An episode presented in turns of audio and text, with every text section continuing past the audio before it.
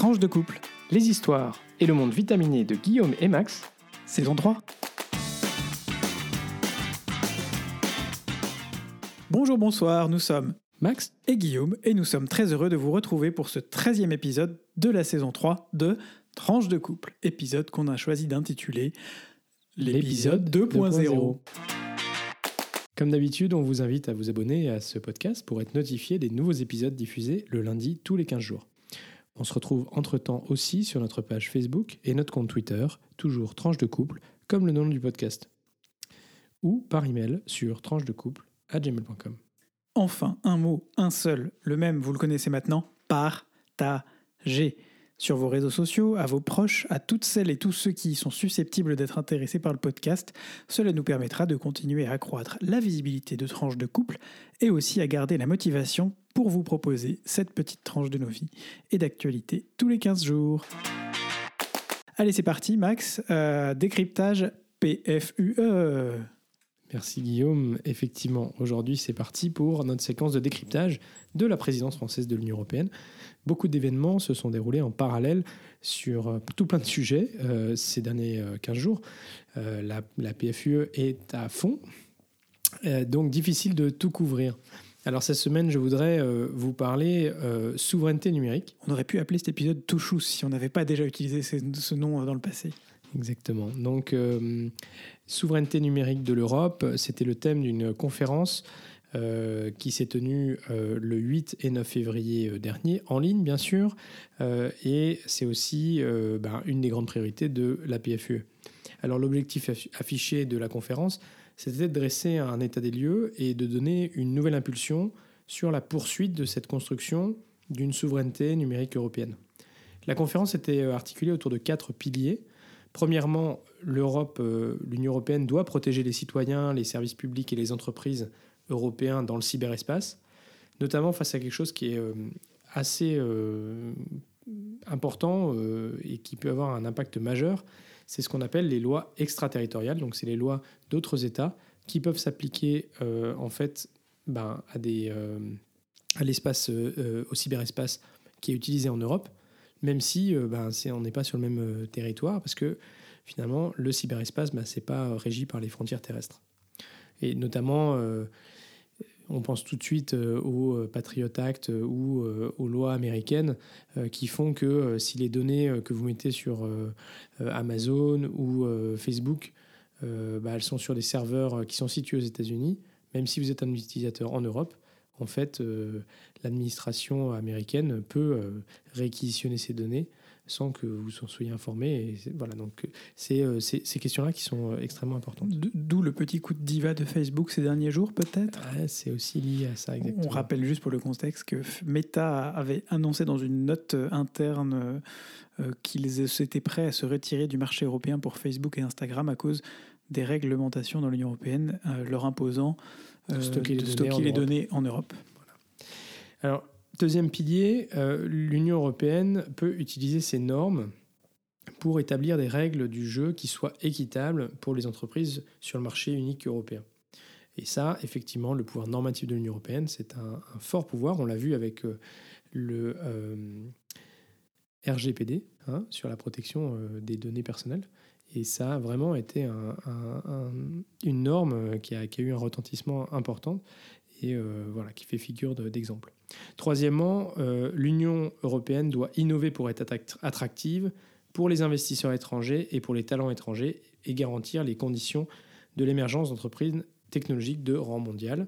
Ben là, on le sait bien, euh, on est un peu en retard, nous l'Europe, quand il s'agit des grosses entreprises. Euh, et donc, il faut que l'Union européenne, sache attirer les talents et qu'elle sache aussi euh, soutenir le développement des entreprises européennes. Quatrième euh, pilier, l'Union européenne doit favoriser des standards libres et ouverts, soutenir la création d'infrastructures logicielles et matérielles ouvertes et partagées en tant que commun, bien communs numériques mondiaux et, et y contribuer d'un point de vue technologique et financier. Voilà, c'est un petit peu lié aux normes, mais c'est vraiment les standards et les standards ouverts euh, qu'on doit promouvoir en tant qu'Union européenne. Alors, a notamment été mis en avant euh, l'initiative Scale Up Europe, euh, qui a été lancée en mars 2021 avec la Commission européenne et qui réunit un groupe de 200 fondateurs de start-up et de scale-up. Hein, donc, c'est plus grosses que les startups, investisseurs, chercheurs, grands groupes, etc., avec l'objectif ambitieux de créer plus de 10 entreprises technologiques valorisées à plus de 100 milliards d'euros au sein de l'Union européenne avant 2030.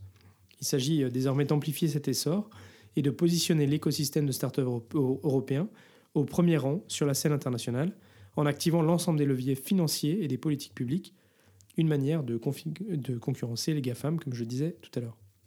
Alors toujours dans le domaine du numérique, les euh, discussions entre le Conseil, le Parlement et la Commission ont débuté fin, fin janvier sur deux projets de règlement européens majeurs qui visent à limiter la domination des grandes plateformes sur le secteur du numérique et à freiner la propagation de contenus et de produits illicites en ligne. Hein, c'est euh, ce dont on parlait, les normes. Donc il s'agit du règlement sur les marchés numériques euh, et le, le, règlement sur les services numériques. Le premier vise à encadrer les activités numériques euh, des plus grandes plateformes. Celles-ci sont qualifiées par la commission de contrôleurs d'accès pour indiquer qu'elles sont devenues des passages obligés afin de bénéficier des avantages d'Internet. Elles sont du coup aussi accusées de rendre les entreprises et les consommateurs particulièrement dépendants de leurs services et d'empêcher la concurrence des autres sociétés. Bah, on peut prendre un exemple. Hein, euh, euh, aujourd'hui, euh, quand vous avez un iPhone, vous êtes dans l'environnement d'Apple et donc vous devez utiliser la plateforme de paiement d'Apple, vous devez utiliser le marché, comment, le l'App Store d'Apple. et on retrouve ça, c'est, Apple c'est un exemple, et on, aime bien plutôt Apple en, général, mais, mais voilà, c'est vrai que c'est des, des comment dire, c'est eux qui définissent la règle. Euh, et c'est euh, des passages obligés. Euh, le, second, le second règlement doit moderniser une partie d'une directive de, des années 2000 sur le commerce électronique qui n'avait pas été changée. Alors vous imaginez bien que depuis les années 2000, le commerce électronique, il a beaucoup évolué.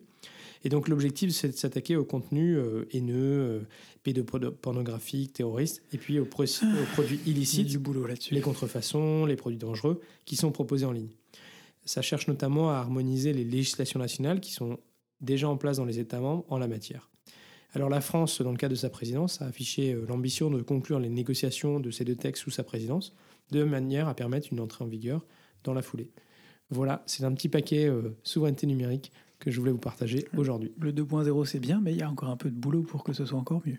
Exactement. Et, dans ce cadre, c'est sûr qu'au niveau européen, bah, c'est quand même sans doute le meilleur euh, cadre pour aborder ça, parce qu'au niveau national, si chacun commence à réglementer de manière euh, différenciée, on n'y arrivera pas. Guillaume, deuxième sujet, tu voulais nous parler des JO de Pékin. Ben oui, euh, les Jeux olympiques de Pékin qui ont commencé euh, la semaine dernière. Le samedi, ils ont été lancés en grande pompe avec une cérémonie d'ouverture le, le, 5, 5, février dernier. Alors est-ce que ce sont des Jeux 2.0 En tout cas, de ville est ville, ou comme on dit en France, trop c'est trop. Est-ce que c'est euh, la question, c'est la pardon, c'est la question que les médias et certaines autorités morales et politiques se sont beaucoup posées au cours de ces dernières semaines? Euh, et moi. Il faut dire que Pékin ou Beijing, euh, comme l'indique la traduction officielle, a déjà accueilli les Jeux en grande pompe et avec succès. Il s'agissait cependant des JO d'été en 2008, symbole à l'époque pour la Chine d'une ouverture sur le monde et du retour en force et en gloire d'un pays sur la scène internationale. Beijing réalise donc la prouesse d'être la première ville à avoir accueilli à la fois les JO d'été et les JO d'hiver. Mais euh, il neige à Pékin? Ah, ça nous amène au premier constat, euh, ou en tout cas euh, un des plus importants concernant ces jeux, c'est comment une ville peut réussir cette prouesse et dans quelles conditions, notamment environnementales, d'accueillir à la fois des jeux d'été et des jeux d'hiver quand on sait que les programmes sont quand même relativement différents. C'est une des premières inquiétudes soulevées par différents chercheurs et journalistes. Dans un article du Guardian, Carmen de Jong, euh, géographe à l'université de Strasbourg, indique que dans les montagnes où ont eu lieu les épreuves de biathlon ou encore les épreuves reines du ski alpin sur le site de Yongqing, Seuls 2 cm de neige naturelle sont tombés entre janvier et mars 2021. Robert Steiger, professeur à l'université de Zurich, rappelle euh, qu'à l'avenir, il se peut que les JO ne soient attribués qu'à des villes avec un climat très froid comme Pékin, car même sans neige naturelle, d'un point de vue du déroulement des compétitions, il n'y a aucun problème dans ce type de climat. Il a raison. Fondamentalement, les athlètes sont plutôt contents d'ailleurs. Hein. Les athlètes sont très stable. C'est très stable. C'est sec. Euh, il n'y a pas de neige euh, naturelle, mais en tout cas, voilà, de fait, ça fonctionne. Et, euh, mais cependant, c'est au détour de ce même article qu'on découvre que les fameuses pistes de ski alpin ont été créées de toutes pièces au cœur de ce qui était, avant l'intervention des autorités chinoises, la réserve naturelle nationale de Songshan. Ah, c'est oui, c'est particulier. Mais oui, et alors même que le dossier de candidature mentionnait que les pistes seraient créées à côté de la dite réserve naturelle. Les autorités ont donc été 100% honnêtes, y compris dans leur dossier, et ont en conséquence décalé non pas l'emplacement des pistes, mais les limites du parc national et modifié de près de 25%, diminué de près de 25% sa surface. Quand il n'y a pas de problème, il n'y a que des solutions, disait l'autre. Ah oui, c'est sympa, mais ils n'ont pas juste décalé. Euh, ils ont, ils ont, non, non, ils, ont, décalé les limites de la réserve naturelle plutôt que de décaler les pistes. Bref, euh, le CIO et le comité d'organisation mettent eux en avant des coûts maîtrisés, aussi pour l'environnement, grâce à la réhabilitation et la réutilisation de huit sites olympiques de 2008, et notamment le fameux stade Nid d'Oiseau. Des experts en reboisement ont été missionnés spécifiquement pour les sites de montagne, pour la réhabilitation des sites de montagne après les Jeux, et l'eau utilisée pour créer de la neige 100% euh, artificielle ne représenterait selon les autorités chinoises, que 1% des ressources en eau disponibles dans la région, une région qui est pourtant connue en Chine comme étant l'une des plus sèches euh, du pays et l'une avec les plus forts taux de tension sur l'eau disponible.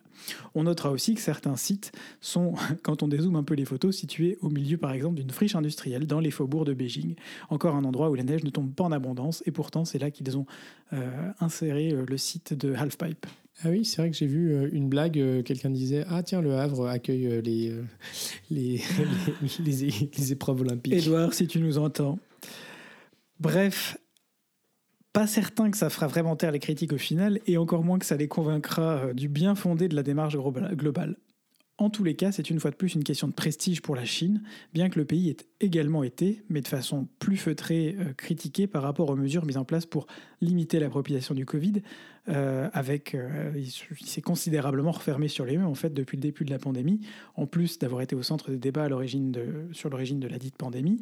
On a vu notamment le cas d'une sportive belge qui s'est retrouvée positive en arrivant en, Chine, bien qu'elle avait été testée trois fois en Belgique négative. 12 fois, elle avait fait 12 tests en, négatifs. En tout, elle avait fait 12 tests, ben voilà. Euh, et qui donc a été mis, euh, interné dans un, dans un hôtel prévu euh, pour le coup, qui, on lui a dit, au bout de trois tests positifs, vous sortez. Elle a fait cette négatif, pardon, vous sortez. Elle a fait ces trois tests négatifs. Elle est rentrée dans l'ambulance qui devait la ramener au village olympique, qui l'a ramenée dans un autre hôtel où elle a de nouveau été enfermée avant que le CIO intervienne pour qu'elle soit finalement euh, isolée dans sa chambre au village olympique et qu'elle puisse, en tant que non plus contagieuse, mais enfin qu'à contact, en tout cas il y a un truc bizarre, puisse s'entraîner à l'écart évidemment de tout le monde. Ajoutons à cela les heures diplomatiques euh, et le boycott lié notamment euh, aux craintes d'un génocide des Ouïghours dans le pays. Euh, qui, donc, un certain nombre de pays n'ont pas envoyé de représentants pour la cérémonie d'ouverture. C'est en tout cas euh, un moment compliqué pour la Chine qui euh, ne pourra peut-être même pas compter sur ces Jeux olympiques pour redorer un blason terni. Au-delà de cette question, une question plus large se pose évidemment, c'est celle du format actuel des Jeux olympiques, sur lequel on pourrait faire un, voire plusieurs épisodes entiers. Euh, et puis bon, au moins les, Jeux Olympiques d'hiver ont lieu en montagne, c'est cohérent. Personne n'aurait l'idée d'aller faire une Coupe du Monde de football en plein désert. Non, vraiment, personne. Magnifique. Eh ben, merci Guillaume pour cette, euh, ce bol d'air frais. N'est-ce pas, N'est-ce pas euh, C'est aussi ça le, 2.0. Peut-être que dans quelques années, on fera les Jeux Olympiques dans le métavers de Facebook et comme mmh. ça, au moins, tout sera numérique. Mmh. Mais pourquoi pas, hein, je veux dire. on peut imaginer plein de formats avec euh, des, plutôt que de faire tout, le monde au même endroit. On, labellise certaines compétitions comme olympiques tous les quatre ans. Je ne sais pas. La question est ouverte. Moi, si jamais vous avez des, propositions, des suggestions à nous faire, on les fera volontiers passer au CIO. Hein. Euh, n'hésitez pas sur nos réseaux sociaux à nous mettre euh, vos idées, vos commentaires.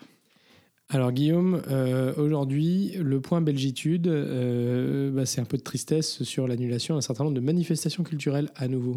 Et oui, puisqu'on est en février, la belgitude de, de, cet épisode, c'est euh, je voulais vous parler des carnavals. Les carnavals qui en Belgique tiennent une place, toute, une place toute particulière. Et alors que la chandeleur vient de passer et que toutes les petites têtes blondes, mais pas que, sont tournées vers Mardi Gras, qui tombe cette année le 1er mars prochain, on s'est dit qu'on voulait donc vous parler de cette tradition des carnavals. Mise à mal ces dernières années par la pandémie qui a conduit à l'annulation de la quasi-totalité d'entre eux, ils sont pourtant des piliers du folklore, en particulier en Wallonie. Patrimoine immatériel de l'UNESCO depuis 2003, ces carnavals mettent en lumière aussi le caractère festif de cette période de l'année juste avant le carême et le mercredi des cendres et rappellent l'importance du folklore populaire. Prolongement de l'ancienne mascarade d'hiver, les carnavals ont en général euh, lieu autour des jours gras et en tout cas euh, quelques jours avant le début du carême euh, ou jusqu'à Pâques. dont la date donne chaque année le ton euh, de là où les dates des jours de ces, manifestations, même si certains, comme à Morlanway ou à N-Saint-Pierre, ont lieu de toute façon un dimanche, une façon de s'assurer la présence du public et des costumés aussi. La RTBF a listé les carnavals les plus atypiques de Belgique le carnaval de Binche, le très fameux carnaval de Binche, où les Pierrots et les Gilles, on pourrait vous parler des Gilles de Binche aussi dans un autre épisode, distribuent des oranges aux spectateurs, et et ses princes coiffés et plumés, le carnaval d'Eupen, le plus euh, germanique de tous les carnavals, puisqu'il est situé en communauté germanophone, où le jeudi est réservé aux femmes, et où le lundi de carnaval s'appelle le lundi des roses, très joliment, ou encore le très mignon et poilu carnaval des ours d'Andenne, où le costume le plus répandu est évidemment le costume d'ours. Alors évidemment, ces carnavals ont aussi leur lot de controverses, notamment sur la représentation très caricaturale de certains personnages, notamment des juifs, euh, ou la présence de Zwartepit, Pierre le Noir, euh, personnage typiquement belge, souvent euh, une personne blanche grimée en noir, qui est l'équivalent du père Fouettard en France. Il y a encore des progrès à faire pour rendre ces manifestations complètement inclusives et représentatives de la société, mais pour autant, on peut tout à fait imaginer aller vers un carnaval 2.0 euh, où chacun se sentirait accueilli et on pourrait quand même se moquer un peu les uns des autres sans forcément cibler euh, trop fortement euh, certaines communautés. Merci beaucoup Guillaume et on passe tout de suite à notre rubrique Vite couple. Ben oui, vite couple. Alors Max, toi tu es plutôt à, agir comme, comme en toute indépendance ou est-ce que tu as besoin de l'approbation des autres Qu'est-ce que tu en penses de cette question? Dans le couple? En règle générale, est-ce que tu es plutôt quelqu'un qui cherche l'approbation, euh, qui cherche du soutien, peut-être une forme de soutien, ou qui est dans l'action immédiate sans forcément faire gaffe? C'est une question que je me suis posée en fait pour tout dire, pour tout vous dire, parce que je me suis rendu compte que Max et moi, on avait deux façons de gérer les choses, souvent, pas toujours, mais souvent un peu différentes. Moi, j'ai plutôt tendance à avoir fait mon petit bout de chemin dans la vie sans forcément chercher l'approbation des autres en me disant que bah, si on perd euh, l'une ou l'autre personne sur le chemin, euh, bah, sauf des personnes très très proches, moi c'est pas forcément euh, très grave. Hein, je veux dire, notamment dans, dans, notre vie, je, je, dis ça, ça, ça rayonne particulièrement sur notre vie en tant qu'homo, soyons honnêtes. et Max, toi tu as une vision un petit peu plus, un petit peu différente des choses. Non, c'est vrai. Euh, je pense que mon inclination naturelle est plutôt quand même d'essayer d'être dans le. Comment euh, Ouais, dans, dans, le fait d'essayer de garder, de. ouais, d'essayer de préserver le lien, d'essayer de. Et effectivement, c'est vrai que parfois, euh, je. Je, suis, je me rends compte que parfois je suis, trop attentif ou je cherche trop à savoir si, ce que pensent les autres voilà, le, regard de l'autre euh, et, euh, parfois j'y suis peut-être un peu trop attaché ou en tout cas je le prends trop en considération là où c'est vrai que ben voilà on est on est adulte on fait nos choix bon sur la question de l'homosexualité c'est pas un choix donc c'est pas la question mais c'est vrai que je pense que dans le passé j'ai pu parfois être un peu voilà me peut-être souffrir du fait que euh, des gens autour de moi euh, ne soient pas forcément en phase avec, euh, avec des choix que j'ai faits ou que j'envisage de faire. Et, et voilà, et, c'est vrai que bah, c'est juste, il faut accepter que. Et ça, je m'en rends compte de, peut-être de plus en plus qu'à un moment donné, à 35 ans, on est capable de faire ses choix. Et, et après, on peut aussi, comment dire, chacun est capable de respecter euh, le fait que euh, peut-être on n'a pas la même euh, vision sur les choses, mais voilà, ça n'empêche pas que on continue d'avancer et qu'on n'est pas forcément non plus obligé de claquer la porte et de, de, plus voir. Et voilà, on a des différences de point de vue sur un certain nombre de choses, mais aussi parce qu'on on vient de perspectives différentes, qu'on a des vécus différents, qu'on a des envies ou des, ou des, voilà, des façons de penser différentes parce qu'on a vécu plein de choses différentes c'est un peu philosophique cette. Euh, c'est très philosophique, mais voilà, on, vous le dit. Parfois, on, on trouve des, on pense que c'est important de rentrer dans des sujets qui nous différencient aussi. Arrête de grincer, Max. C'est pas 2.0, ça, pas du tout. Euh, mais, euh, mais voilà, on est dans des, on est, on essaie de rentrer dans des sujets qui, qui en même temps montrent nos différences de personnalité et des endroits où on peut se retrouver. C'est vrai que ça nous aide beaucoup. Le, le couple, c'est aussi, on l'a déjà dit, je ne sais pas combien de fois dans ce podcast, mais c'est aussi être obligé de parfois faire des, concessions, euh, souvent faire des concessions, en tout cas euh, accepter euh, une idée qui n'est pas forcément la sienne, et puis une façon de faire qui n'est pas forcément la sienne non plus. Et je pense qu'en tout cas, en la matière, c'est important de, que ce soit le plus grand dénominateur commun qui, l'emporte. Et en l'occurrence, je pense que c'est celui de, même si c'est pas ma façon de faire toujours, de d'intégrer en tout cas pour certaines choses les autres dans, dans des processus? Ouais, non, non, mais c'est effectivement, et si vous vous posez la question, euh, parce qu'au début, c'est vrai que de prime abord, est-ce qu'on est plutôt indépendant ou est-ce qu'on on est plutôt, euh, comment dire, perméable à la, à la, euh, à la pensée des autres bah, Dites-vous, voilà, si vous, vous allez prendre une décision dans votre vie, est-ce que, est-ce que vous réfléchissez à quelle va être la, la réaction possible de, gens autour de vous sur euh, cette décision ou pas? Ou est-ce que, en fait, euh, vous considérez que vous prenez vos décisions et puis vous vivez vos décisions? Je pense que, on en discutait euh, l'autre jour avec Guillaume, il y a un moment donné où il faut aussi. voilà, c'est quand on est, quand on est au début de sa vie, on a souvent tendance à. Enfin, voilà, clairement, on n'est pas complètement autonome sur tout et tout ça. Et je pense qu'à un moment donné, ben, on devient plus autonome. Hmm. Et donc, on choisit, bah, par exemple, euh, c'est, euh, si on prend un exemple, il y, a un certain nombre de personnes qui ne comprennent pas, par exemple, qu'on ait envie d'acheter une voiture électrique pour notre prochaine, prochain véhicule. Pour autant. Euh, voilà, pour le coup, je conteste pas. Comme ça, c'est plus simple. Pour autant, voilà, nous, on, a fait notre, notre choix, on a fait notre évaluation. On hmm. considère qu'aujourd'hui, c'est ça que, que sera notre prochain véhicule. Donc euh, voilà, c'est un, exemple pour essayer d'illustrer euh, ce, genre de, choses. Il n'y a pas d'urgence, hein, on ne sait toujours pas quand est-ce qu'on va, il va sortir. voilà, si vous avez écouté d'autres épisodes, vous savez que c'est un sujet euh, qui le serpent de mer est un peu un never-ending story.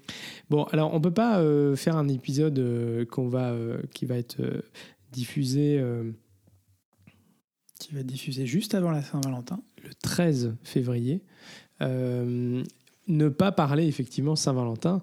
Et euh, bah, on vous en a déjà parlé, mais, euh, mais voilà, on, serait intéressé, puisqu'on a vu que vous aviez réagi à, nos, à notre précédent sondage, peut-être de faire un, sondage pour savoir, bah, vous, la Saint-Valentin, est-ce que c'est quelque chose que vous fêtez, vous fêtez pas? Est-ce que vous le faites un peu tranquillou, tranquillou, bilou Ou est-ce que c'est vraiment quelque chose que vous marquez voilà, avec un bouquet de, fleurs, avec un un, repas au restaurant? Est-ce que vous sortez ou est-ce que voilà Donc, euh, en vous posant la question, bah, de notre côté, la semaine prochaine, c'est les vacances. Alors, je pense pas qu'il y aura vraiment quelque chose de spécial. Euh, particulier, nous on s'aime tous les jours et on se fait des petits mots doux tous les jours. Si vous nous avez écouté, attentions, vous, euh, savez que les attentions c'est toute l'année chez nous. voilà. Après, ça n'empêche pas d'apprécier de, vouloir faire un truc en particulier pour un Saint-Valentin, mais, mais c'est vrai qu'on a plutôt le, dans nos têtes on considère plutôt que ça peut être une petite attention parmi d'autres, et qu'elles sont toutes également d'égale importance, n'est-ce pas? En tout cas, on vous mettra sur nos réseaux sociaux ce petit sondage sur qu'est-ce que est-ce que vous faites quelque chose à la Saint-Valentin et puis vous pourrez développer euh, développer qu'est-ce que vous faites. Ça nous intéressera beaucoup de savoir où vous en êtes, comme euh, notre dernier sujet sur sur les finances. Voilà, c'est des choses qui touchent euh, finalement tous les couples. Et si vous êtes célibataire, est-ce que vous faites un truc aussi pour la Saint-Valentin? Parce qu'il y a aussi des célibataires qui font, euh, pour la Saint-Valentin, qui se retrouvent entre, entre potes, souvent entre célibataires. Contre-soirée, entre euh, Contre-soirée, et qui profitent aussi. Bah moi, je dis, je dis, il n'y a pas de mauvaise excuse pour faire une soirée entre potes, de toute façon, et pour retrouver du monde. Voilà. Donc, si vous faites ça, vous pouvez aussi nous le dire. Euh, vous pouvez aussi, on mettra aussi cette option-là dans le sondage. la contre-soirée. La contre-soirée. La contre-soirée. Tout à fait. Bon. On va passer à notre dernière rubrique qui, elle aussi, est euh, un peu 2.0 euh, puisque euh, on va vous parler, on va vous parler roulement de tambour. Voiture électrique. Tada, vous l'attendiez pas celle-là. Hein. Max, tu vas nous parler des chargeurs. Oui, alors en fait, euh, on voulait dans cette rubrique euh, voiture électrique, euh, cette rubrique un petit peu fourre-tout qu'on aime bien avoir à la fin de notre, podcast, eh ben aujourd'hui vous parler d'une nouveauté qui devrait vous intéresser si vous avez une voiture électrique peut-être si vous réfléchissez à acquérir une voiture électrique. Alors on a effectivement parlé à plusieurs reprises de l'importance de la recharge et vous savez que si vous faites des longs trajets, ben, par exemple pour partir en vacances, c'est quand même super important de pouvoir recharger assez rapidement la batterie de votre voiture. Vous n'avez pas envie de rester coincé pendant trois heures à recharger la batterie de votre voiture. Euh, et en fait, euh, c'est ce que permettent des réseaux de recharge rapide ou superchargeurs qui sont déployés euh, notamment sur les aires d'autoroute. Alors en Europe, vous avez sans doute parlé, entendu parler du réseau Unity ou celui de Tesla, et les pétroliers ont eux aussi chacun des bornes de recharge rapide pour voitures électriques. Ils sont aussi en train de faire la transition. Euh, et comme on voit le nombre de voitures électriques exploser, c'est important. Alors, depuis deux ans, on constate en effet un accroissement euh, très rapide du nombre de voitures euh, électriques. Pour moi, c'est une bonne nouvelle.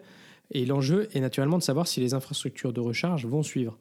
Et là, le défi, c'est que les investissements ces dernières années ont été limités, sans doute euh, parce que jusqu'ici ça suffisait, et puis aussi parce que ça coûte pas mal d'argent.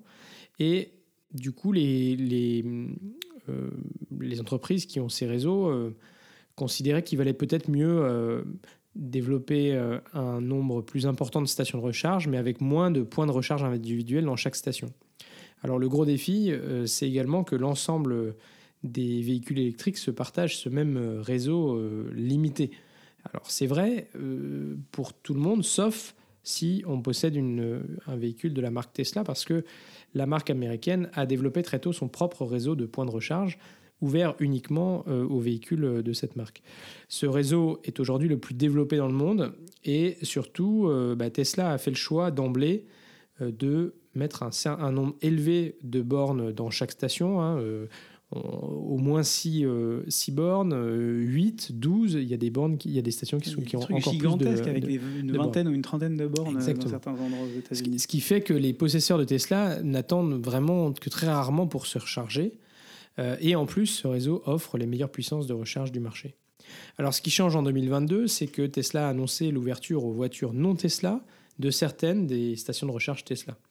Cette décision a été fraîchement reçue par les possesseurs de Tesla, vous l'imaginez, qui considéraient à juste titre que le réseau de recharge euh, Tesla était un avantage comparatif très important dans le choix euh, de leur véhicule. Et donc, en gros, ils se disaient que ben, c'était peut-être ce qui faisait basculer euh, euh, vers le choix d'un véhicule Tesla qui sont un petit peu plus chers en général que euh, les autres véhicules. Alors pour autant, l'accroissement du nombre d'utilisateurs non Tesla de ces stations de recharge va constituer une forte source de financement pour Tesla et donc ça va lui permettre en fait d'accroître le nombre de stations. L'entreprise a annoncé qu'elle entendait tripler le nombre de stations dans les deux prochaines années, donc elle a besoin aussi d'argent frais pour le faire. Euh, en fait, pour les, utilisateurs de, voitures qui ne sont pas des Tesla, eh bien, euh, vous avez deux choix. Soit vous payez un abonnement et auquel cas, euh, vous aurez le même tarif que les possesseurs de Tesla, soit vous allez payer un tarif au kilowattheure qui sera un peu plus élevé que les possesseurs de Tesla. Mais en fait, c'est la même logique qui prévaut déjà euh, pour euh, le réseau Unity, parce que vous le savez, je ne sais plus si je vous l'avais dit, mais le réseau Unity a été euh, construit par un certain nombre de constructeurs automobiles, Volkswagen, Audi. Deutsche Qualität. pas mal. pas mal de constructeurs allemands, effectivement. alors concrètement, sur les quelques 100 superchargeurs de l'Hexagone, ce sont pas moins de 16 sites qui sont dès aujourd'hui accessibles à tous. Bien entendu, le constructeur a choisi des sites qui possèdent beaucoup de bornes et ayant un taux d'utilisation relativement faible, de manière à ne pas provoquer de saturation et par conséquent de frustration pour les propriétaires de Tesla. Il vous suffira de télécharger l'application Tesla et de créer un compte pour vous brancher. Une vraie évolution positive donc. On vous mettra un lien sur nos réseaux vers un article très bien fait qui vous explique les modalités et les sites euh, que ça concerne. Et notamment, les gens du Benelux seront euh, extrêmement euh, contents parce que, en fait, ça concerne notamment le, trajet Luxembourg, Lyon, Marseille et le Sud. Et eh ben voilà, c'est la fin de ce 13e épisode, n'est-ce pas? 2.0 hein Alors, Max?